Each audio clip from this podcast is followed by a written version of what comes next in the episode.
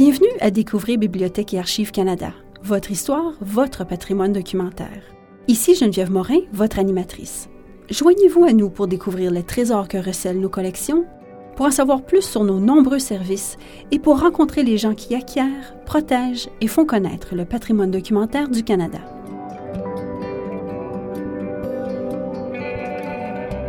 Les collectionneurs forment une race à part. Très souvent, ils ne sont pas motivés uniquement par leur intérêt personnel, mais aussi par l'idée de veiller à ce que les prochaines générations puissent profiter du fruit de leurs efforts de toutes les manières qui peuvent être imaginées. Dans cet épisode, la seconde édition de nos entrevues avec des donateurs, nous allons discuter avec l'auteur, historien de bande dessinée et archiviste à la retraite de Bibliothèque et Archives Canada, John Bell, qui a gracieusement légué sa gigantesque collection de bandes dessinées à Bac en 1996. Une collection de 4000 articles allant de bandes dessinées datant de la Seconde Guerre mondiale à des fanzines du 21e siècle, ainsi que d'autres documents connexes.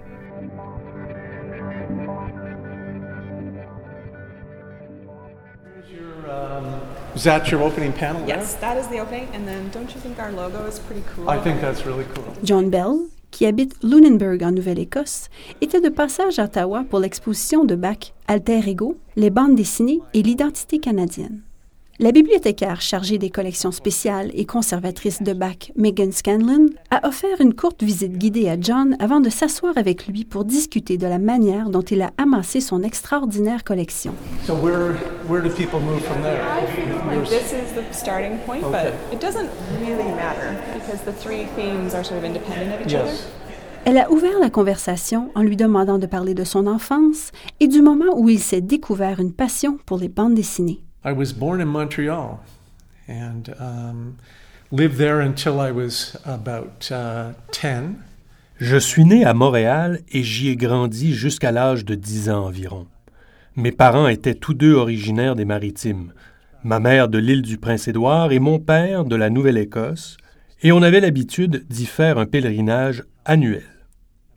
En 1962, nous sommes déménagés à Halifax et mes parents sont retournés dans leur région natale. J'ai eu l'impression d'être arraché à un lieu idyllique pour les enfants, le centre-ville de Montréal. J'ai vécu sur une base pendant... ben, en fait, ce n'était pas une base, mais plutôt un complexe. Un complexe d'habitation très intéressant qui s'appelait Benny Farm et qui était situé à l'intersection de la rue Sherbrooke et du boulevard Cavendish. Cet endroit ressemblait beaucoup à une base de l'armée, et il y avait un logement de trois étages en briques pour les vétérans. Mais chaque appartement avait aussi son propre jardin. Donc, c'était avant-gardiste de ce point de vue on avait accès à une énorme aire de jeu pour les enfants. C'était un de ces endroits où il suffisait de sortir dehors pour trouver des amis pour jouer. L'autre chose que je devrais souligner concernant le fait de vivre à Montréal dans les années 50, il y avait des bandes dessinées partout, mais j'étais aussi un enfant de la télé.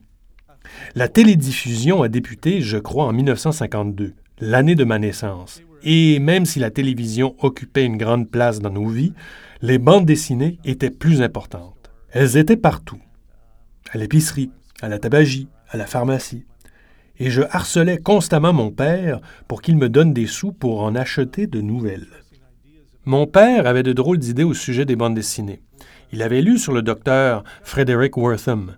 Il a été aspiré par la panique morale qui sévissait contre les bandes dessinées. Le docteur Frederick Wortham était un psychiatre et auteur américain qui a été à l'origine d'une campagne contre les bandes dessinées qu'il considérait avoir une influence corruptrice sur les jeunes qui les mènerait à la délinquance juvénile. En 1954, son livre Seduction of the Innocent a fait grand bruit, mais il a plus tard été révélé qu'il avait sciemment manipulé les données de recherche afin d'appuyer ses hypothèses. Une grande partie de ses travaux a donc été discréditée. But he he actually liked the medium itself, and later on in life. Uh, Mais en fait, mon père aimait cette forme artistique, et plus tard, chaque année à Noël, je lui donnais un album d'Astérix. Il adorait Astérix, et il avait l'habitude de lire des bandes dessinées. Il était un grand amateur de Lil Abner et de tout cela. Pour moi, la lecture de bandes dessinées était en quelque sorte restreinte par les règles de mes parents, en particulier celles de mon père. Je ne crois pas que ma mère se souciait vraiment de cela, mais lui était déterminé à ce que je ne lise pas ce qu'il considérait comme des bandes dessinées bizarres. Alors, qu'est-ce que j'avais le droit de lire? Je pouvais lire des classiques illustrated, un genre de condensé de la littérature du monde, et c'était presque des romans graphiques. Je pense qu'ils avaient environ 48 pages ou plus. Je me souviens avoir pleuré après avoir lu certains d'entre eux. Uncle Tom's Cabin, par exemple, m'a dévasté. Certaines adaptations des romans de Victor Hugo sont des œuvres très marquantes. J'avais aussi le droit de lire des bandes dessinées Funny Animal, mais les histoires de super-héros, il n'en était pas question. C'était considéré comme étant bizarre, comme tout ce qui était lié au crime ou à l'horreur. Bien sûr, il n'y en avait pas beaucoup à l'époque, à cause du Comics Code Authority, mais cela faisait partie des bandes dessinées bizarres. Pour en lire, je devais filer en douce chez mon ami Jackie. Lui, il pouvait aller au magasin de quartier et acheter à peu près tout ce qu'il voulait. Alors, il achetait une tonne de cartes à collectionner et de bandes dessinées, toutes les bandes dessinées qu'il voulait. Je me souviens d'avoir lu en 1961 le meilleur scénario graphique que j'avais jamais lu jusque-là. C'était tout simplement stupéfiant. À couper le souffle, le premier numéro des Fantastic Four. Fantastic Four number one, that is, that's uh, sort of the dawn of the Silver Age. It right? is, yeah. Le premier numéro des Fantastic Four. Il s'agit en quelque sorte du début de l'âge d'argent de la bande dessinée, n'est-ce pas? C'est cela. Oui, le commencement de l'ère Marvel. Mais cette découverte m'a causé des difficultés plus tard, après avoir déménagé à Halifax. J'avais déjà un peu la piqûre pour les bandes dessinées de Marvel, mais il n'y avait personne pour jouer le rôle de Jackie, alors je me demandais bien comment j'allais avoir accès à mes bandes dessinées de Marvel, vous comprenez? Il y avait quelques magasins près de chez nous, dans la partie sud d'Halifax, qui vendaient des bandes dessinées pour 5 sous, des vieilles bandes dessinées. Il y avait des boîtes au fond du magasin. C'est en fouillant dans ces boîtes que j'ai trouvé le numéro 15 d'Amazing Fantasy. La première apparition de Spider-Man. J'avais aussi la première histoire avec Iron Man. Plus tard, j'ai trouvé le premier numéro de Hulk dans l'une de ces boîtes. Il m'a coûté 5 sous, ce qui était génial. Par contre, je devais cacher ces choses parce que si mon père trouvait ces bandes dessinées bizarres, je serais dans de beaux draps. J'ai donc trouvé une cachette. On habitait dans une genre de vieille maison victorienne, dans un appartement où il y avait de nombreux recoins et de multiples placards. Alors, j'étais persuadé que mes choses étaient extrêmement bien cachées. J'ai eu un moment de panique un samedi, lorsque mon père cherchait quelque chose dans l'une de ses armoires, où j'avais caché mes bandes dessinées, et ce qui devait arriver arriva. Il a trouvé le premier numéro d'Iron Man et le premier numéro de Spider-Man. Non. Et puis, il les a déchirés. Cela a sans doute été l'un des plus grands traumatismes que j'ai vécus. C'est également terrifiant d'un point de vue historique. Oh, croyez-moi, nous reviendrons à cet aspect plus tard. J'ai taquiné ma mère pendant des années parce que je savais... D'accord, il, il s'agit d'un moment décisif de ma vie. J'avais environ 12 ou 13 ans et j'ai commencé à chercher une source de revenus. Je me préparais à tenir mon bout une fois que j'aurais une entrée d'argent. Donc, je me suis trouvé un emploi comme livreur de journaux et j'avais de l'argent. Je pouvais acheter mes propres bandes dessinées, mais maintenant je devais me battre pour avoir le droit de lire ce que je voulais. J'imagine que j'avais 12 ou 13 ans. Je me suis tenu debout et j'ai dit Je vais lire ce que je veux lire. Je vais acheter ce que je veux acheter et blablabla. Et j'ai eu gain de cause. Oh. Donc, j'ai commencé à assembler une collection Marvel. J'avais probablement toutes les bandes dessinées de Marvel, à l'exception de euh, Millie the Model. Et encore là, j'en avais quelques numéros. À partir de 1965, disons euh, de la fin de 1964 à la fin de 1966, ou au début de 1967, j'avais toutes les bandes dessinées de Marvel. Quand j'ai éventuellement quitté la maison, bien sûr, j'ai été distrait par d'autres préoccupations pendant l'adolescence et j'ai mis ma collection de côté. La plupart de ces bandes dessinées n'avaient été lues qu'une seule fois. À cette époque, ce n'était pas un objet fétiche comme aujourd'hui, avec les enveloppes de plastique, les boîtes et les cartons protecteurs sans acide. Je prenais soin de ma collection et mes bandes dessinées étaient rangées dans une boîte et bien ordonnées. Peu importe, j'ai laissé tout cela derrière lorsque je suis parti à 17 ou 18 ans. Peu de temps après, peut-être trois ou quatre ans plus tard, les médias ont commencé à beaucoup parler des enchères et des prix payés pour des bandes dessinées américaines de l'âge d'or. Imaginez un numéro de Superman qui se vendait, un numéro de super-héros qui se vendait à 1000 dollars. J'ai alors pensé, oh mon Dieu, ces bandes dessinées, je les ai laissées à la maison. Elles sont au sec, dans une pièce, au sous-sol. Elles vont être là. Je suis retourné à la maison. J'ai parlé à ma mère et je me suis dirigé vers le sous-sol pour voir ma pile de bandes dessinées, ma collection Marvel. Mais elle avait été mise aux ordures environ deux semaines après mon départ. Non. Donc, je l'ai taquiné pendant des années après cela. Je disais, tu sais quoi, tes petits-fils pourraient aller à l'université grâce aux bandes dessinées que tu as jetées aux poubelles. J'espère que quelqu'un les a trouvées sur le trottoir et qu'elles ne se sont pas retrouvées au dépotoir. Mais qui sait? Je me demande combien de personnes ont vécu une histoire semblable. oui, oui. Cela montre qu'on n'a pas toujours accordé de valeur aux bandes dessinées. Non. Aucune valeur. When you started uh, working on your collection of Canadian comics, Lorsque vous avez commencé à rassembler votre collection de bandes dessinées canadiennes, vous aviez comme objectif de documenter toute l'histoire des bandes dessinées canadiennes. Alors, je me demande par quoi vous avez commencé? Est-ce qu'il y avait des cibles faciles que vous recherchiez ou vous avez commencé en ayant peu de connaissances sur le sujet?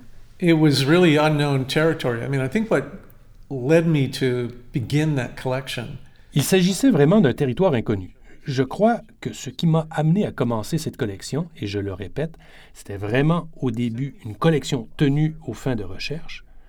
En 1975, j'ai commencé à travailler aux archives de l'Université Dalhousie et l'été avant cela, c'était à l'automne, après l'obtention de mon diplôme, un collectionneur de bandes dessinées de l'âge d'or d'Halifax avait préparé une exposition à la bibliothèque, la Killam Memorial Library, et j'avais trouvé cela très fascinant. Il avait accumulé une collection remarquable de bandes dessinées de cette époque en lien avec Marvel. Certaines étaient admirablement bien conservées. Il avait travaillé dans une librairie à Halifax qui achetait des bandes dessinées pour les revendre. À cet endroit, on vous donnait cinq sous pour une bande dessinée et les gens venaient avec des boîtes de bandes dessinées de l'âge d'or. Il était très heureux de les acheter pour cinq sous, pour ensuite les acheter de la librairie pour dix sous ou quelque chose comme cela. Alors, il avait une collection incroyable. Il m'a fait connaître quelque chose qui se nommait le Comic Buyer's Guide.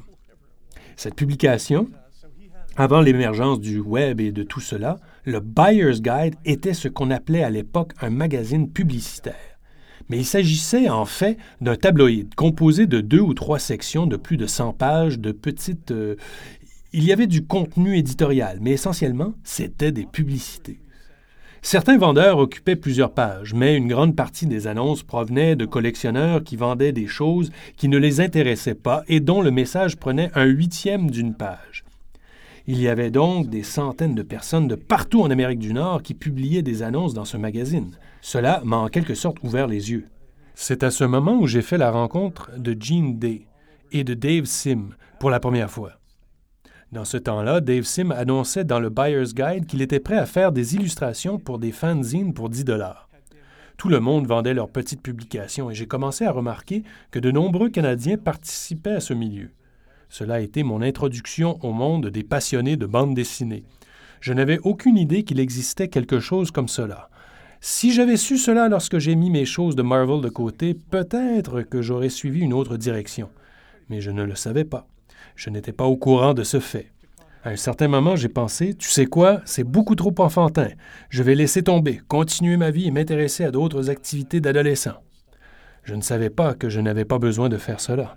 J'ai senti un intérêt et j'ai commencé à remarquer toute cette activité autour des petites maisons d'édition. Et j'y ai en quelque sorte participé. J'ai commencé à écrire de la fantaisie de science-fiction. Je contribuais au magazine de Gene Day Dark Fantasy. Donc, en plus de ses réalisations artistiques pour des bandes dessinées, Gene était aussi un grand illustrateur, un illustrateur de science-fiction et de fantaisie. Il faisait partie de ce qu'on appelle dans le milieu des magazines les fanzines semi-professionnels.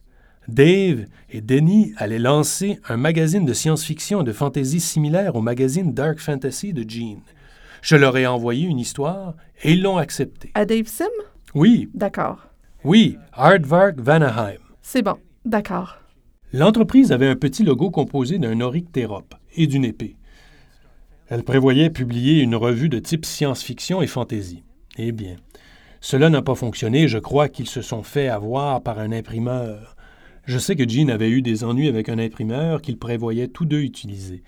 C'est ce qui a amené Dave à se dire peut-être qu'il serait préférable que je voie ce que je peux faire avec cette petite histoire. Et il a alors publié une bande dessinée. On connaît la suite. Oui. Dave Sim a cofondé la petite maison d'édition Aardvark Vanaheim. Il est surtout connu pour sa bande dessinée, Cerebus, dont 300 numéros ont été publiés entre décembre 1977 et mars 2004. Dave Sim était un grand partisan de l'auto-édition et a contribué au lancement de la Déclaration des droits des créateurs en 1988. Au fil de sa carrière, la nature de ses écrits a changé pour se raffiner et toucher davantage la métaphysique. C'était aussi une tribune pour certaines de ses opinions souvent controversées. But so anyway, I started, be, you know, becoming increasingly aware of the fact that there were Canadian comics. And in 75, Quoi qu'il en soit, j'ai commencé à comprendre qu'il existait des bandes dessinées canadiennes. En 1975, 1972 en fait, je travaillais dans des librairies et j'ai vu le livre de Hirsch et Loubert. Cela a été toute une révélation. On parle ici du livre The Great Canadian Comic Books. Oui, et je me suis dit, oh Seigneur, il existe vraiment des bandes dessinées canadiennes. Je n'arrivais pas à y croire. Je me suis en quelque sorte accroché à cette constatation. Mon intérêt s'est maintenu.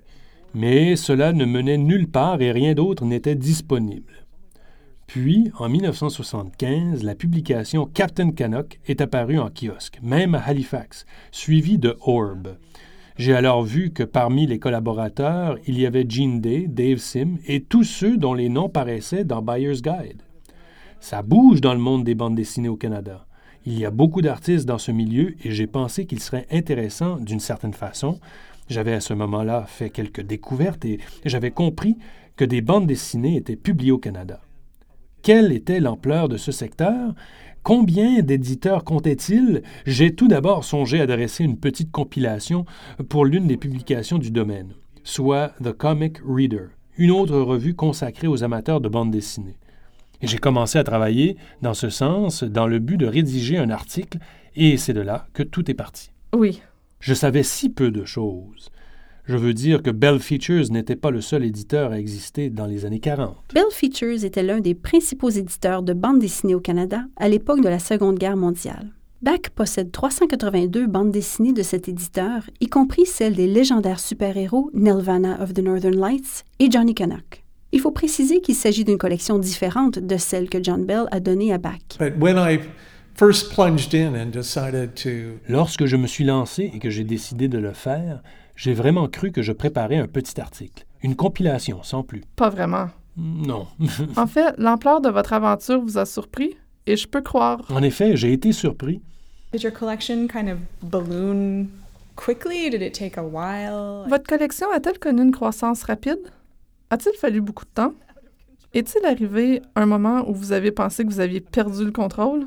Absolument. C'est ce qui s'est passé. Je veux dire qu'à mesure que se remplissaient les longues boîtes blanches, je me suis dit, oh mon Dieu, où est-ce que cela va s'arrêter? Ai-je besoin d'une deuxième maison? Exactement. Et ce qui a marqué la fin de mes années à titre de collectionneur, cela a duré près de 20 ans, n'est-ce pas? Il m'a fallu environ 20 ans pour constituer ma collection.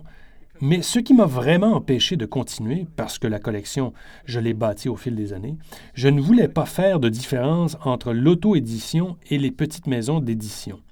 Je veux dire que je croyais que la véritable créativité et l'énergie avaient pignon sur rue dans les petites maisons d'édition, et je les admirais vraiment pour cette raison.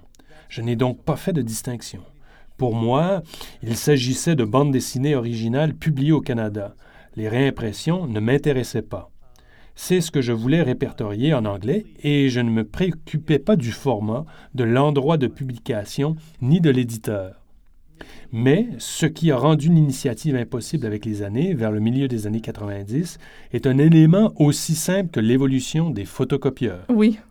Une revue m'a permis d'entrer en contact avec Sim et Jean. J'ai publié une revue canadienne de science-fiction intitulée Borealis, en fait deux numéros. Pour que la revue ait l'air professionnelle ou quasi professionnelle, j'ai dû faire la mise en page.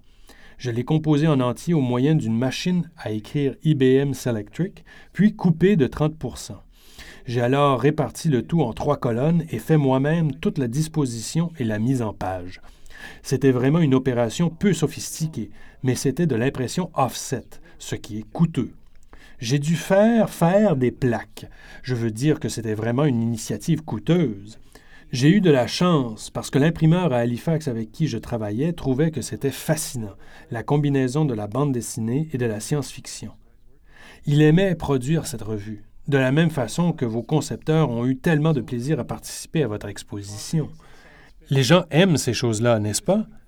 J'ai donc eu une petite chance, mais quand même, c'était onéreux de publier une bande dessinée en noir et blanc d'apparence décente, mais entre 1996 et 1997, vers la fin de 1995, oui, disons 1995, la qualité des photocopies était très bonne. On aurait dit du travail quasi professionnel. C'est l'année où est apparue la bande dessinée de Yummy Fur de Chester, qui se vendait dans le secteur de la rue Queen, ouest, où commençait à naître tout ce milieu à Toronto. C'est le genre de petite maison d'édition qui pousse partout au pays, alors que des gens suivent ce que d'autres font, n'est-ce pas? Il y a une explosion de mini-BD. Elles sont partout. Il y en a beaucoup. Le marché de ces mini-BD est très, très local. Il n'y a pas de publicité dans le Buyer's Guide. Elles sont distribuées dans les rues de Winnipeg, Montréal, Hamilton, Saskatoon, Dartmouth. Alors moi qui voulais tout couvrir, j'ai dû abandonner cet objectif. J'ai donc compris que ce serait une œuvre collective si on voulait produire une vraie bibliographie. Pour répertorier le tout en conservant le contrôle, il faudrait une armée de collaborateurs. Une seule personne ne pouvait y arriver et j'ai essayé. J'ai communiqué avec tout le monde. Souvent, vous savez, je voyais quelque chose et je communiquais avec l'artiste qui me répondait Oh non, ce n'est pas ma première mini BD, j'en ai produit 15 autres, il m'en reste peut-être 10. J'ai communiqué avec beaucoup de monde. J'ai essayé de poursuivre, mais je commençais à être épuisé, vraiment. J'étais de plus en plus fatigué et je me suis dit, vous savez quoi, j'ai fait ma part et je suis probablement allé aussi loin que je le pouvais et... Je vois. Oui. In terms of like uh, thinking sort of, you know, archivally, bibliographically about original order, I'm wondering... En termes d'une pensée, disons, archivistique ou bibliographique en lien avec l'ordre original, je me demande si vous aviez un système qui vous permettait d'organiser le tout.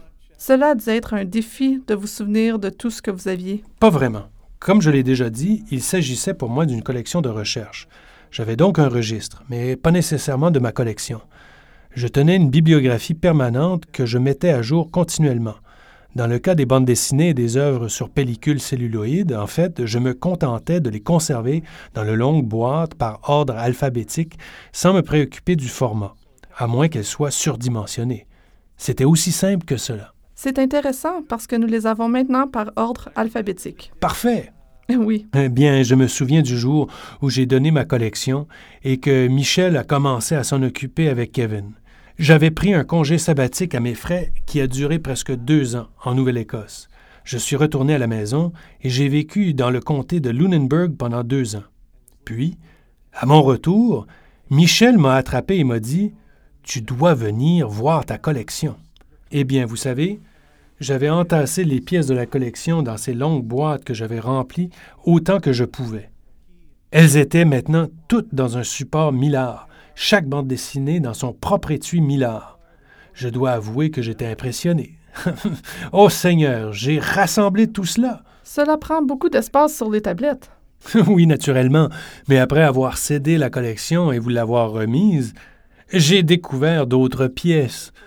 En fait, j'ai pensé que si je n'achetais plus ces mini-BD, eh bien, il n'y aurait plus personne pour les répertorier ou les collectionner. C'est pourquoi, de temps en temps, vous recevez de ma part un autre petit don, parce que je suis d'avis que quelqu'un doit préserver ces bandes dessinées et les répertorier. Megan a demandé à John s'il y avait certaines bandes dessinées qu'il a découvertes et qui ont suscité chez lui un enthousiasme particulier. I was excited about any new Canadian comic that I found. So I didn't really I didn't really care. I didn't distinguish between them particularly. J'étais enthousiaste de découvrir n'importe quelle nouvelle bande dessinée. Le reste m'importait peu. Je ne faisais pas de différence particulière entre elles. En fait, si c'était une nouvelle BD que je n'avais pas encore répertoriée, je jugeais que j'avais accompli quelque chose. Un jour, je suis entré dans une boutique de bande dessinée à Halifax, qui était surtout une librairie de science-fiction, mais qui comptait une section réservée aux bandes dessinées. Gérant me connaissait il m'a dit J'ai quelque chose de canadien qui pourrait vous intéresser. Et j'ai répondu D'accord. Il a sorti cette longue boîte et elle contenait les volumes compilés dans ma collection de Bell Features. La boîte était remplie. Wow! D'autres bandes dessinées de Bell Features, des négatifs originaux de Bell Features qui ont servi à produire les bandes dessinées, certains projets de publicité pré-publication de Bell Features dans le centre-ville de Toronto, des manuscrits, Oh, wow! de la correspondance, de la correspondance de Bell Features sur les bandes dessinées Archie à propos des réimpressions et des échantillons de contrats. Je lui ai dit Où avez-vous eu tout ce matériel et pourquoi est-il ici à Halifax? Il a un peu esquivé la question et a répondu Je l'ai obtenu de quelqu'un en Ontario qui connaissait Bell ou quelque chose du genre. Il n'a jamais pu préciser la provenance du matériel, mais j'ai jugé que je devais le prendre, n'est-ce pas? Il fallait que je sauve ce matériel. Sans l'ombre d'un doute. Oui, je vais lui offrir un bon foyer. Jamais je n'aurais pensé pouvoir trouver des manuscrits originaux de Bell Features. Le tout a été donné aux archives et vous avez les bandes dessinées. Did you ever have like a sort of a white whale? Was Avez-vous déjà été obsédé par une œuvre difficile à obtenir, une baleine blanche en quelque sorte? Y a-t-il un titre dont quelqu'un avait entendu parler et que vous avez cherché, je ne sais pas, pendant des années ou quelque chose du genre? No, I don't think so. I, nothing comes to mind in that uh, vein. They were all white whales. Yeah. Non, je ne crois pas.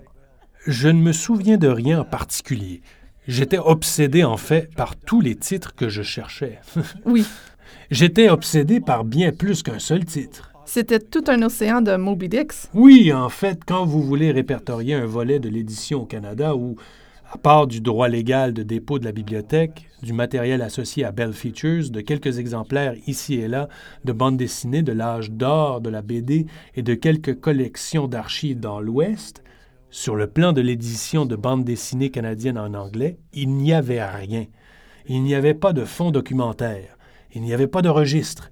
Il n'y avait pas de bibliographie. Il n'y avait pas de compilation historique. Il n'y avait rien. Chacune de ces œuvres était donc une obsession ou une quête ou quelque chose du genre. Y a-t-il des œuvres de la collection que vous préférez? Un artiste favori? Bien, je pense que ma partie préférée de la collection est probablement celle des mini-BD et du matériel produit par les premières petites maisons d'édition.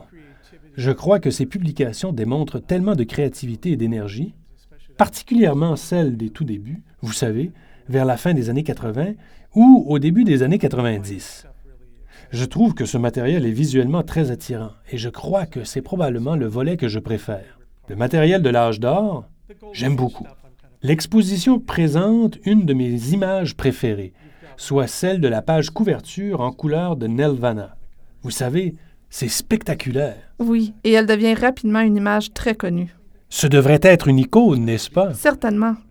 Bien, la première super-héroïne du Canada. Oui, Comme vous le savez, elle est plus ancienne que Wonder Woman, même si ce n'est pas de beaucoup. c'est exact. Nous aimons tous Nelvana. I mean, I, I'd, li- I'd just like to say that I'm really happy to see that Je voudrais dire que je suis très heureux de voir que la collection est finalement utilisée et que d'autres personnes peuvent la consulter. C'est la raison pour laquelle je l'ai constituée, pour pouvoir offrir mon propre récit historique des bandes dessinées au Canada.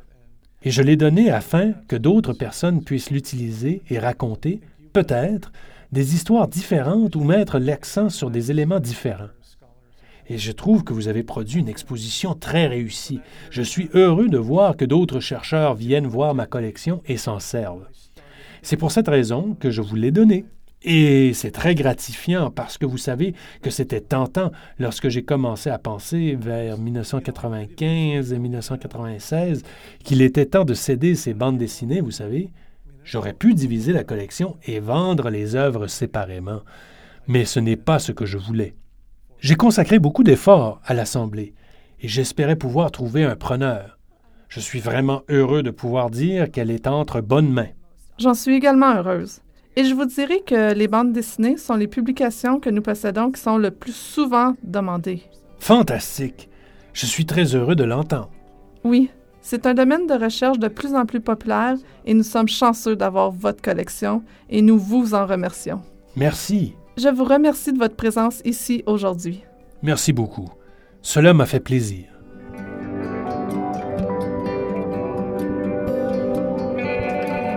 Pour en savoir davantage sur la collection de bandes dessinées de John Bell Aback, nous vous invitons à consulter la page d'épisode de ce balado à bac lac.gc.ca oblique balado au pluriel.